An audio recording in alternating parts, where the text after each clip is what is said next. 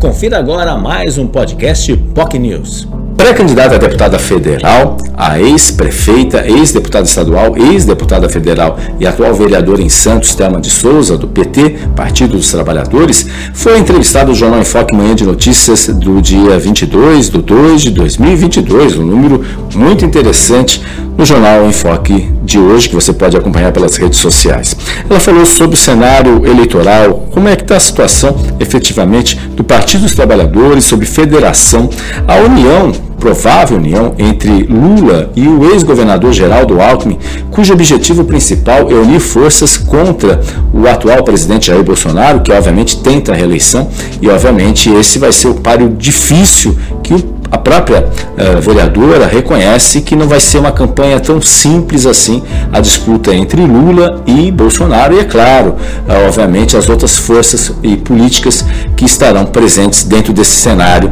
eleitoral. Falou também sobre federação dos partidos, essa união, possível união PT, PSB, quem sabe até com a possibilidade de Márcio França, o ex-governador Márcio França, ser candidato ao Senado e pode indicar Caio França, seu filho, deputado estadual aqui da Baixada Santista, como vice de Fernando Haddad. Enfim, são temas que foram abordados pela vereadora, que falou também sobre a questão do transporte público em Santos, falou também sobre a privatização ou a desestatização, que é o termo que tem sido usado para o Porto de Santos, entre outros temas abordados no Jornal Enfoque Manhã de Notícias, que você pode acompanhar pelas nossas redes sociais, no nosso Facebook, Jornal Boc News, também no nosso YouTube, youtube.com.br TV, também na nossa rádio e principalmente no nosso site, bocnews.com. Inscreva-se em nosso canal, já são mais de 7 mil pessoas inscritas para você receber os nossos vídeos. Tenham todos um ótimo dia e até amanhã. Tchau, tchau.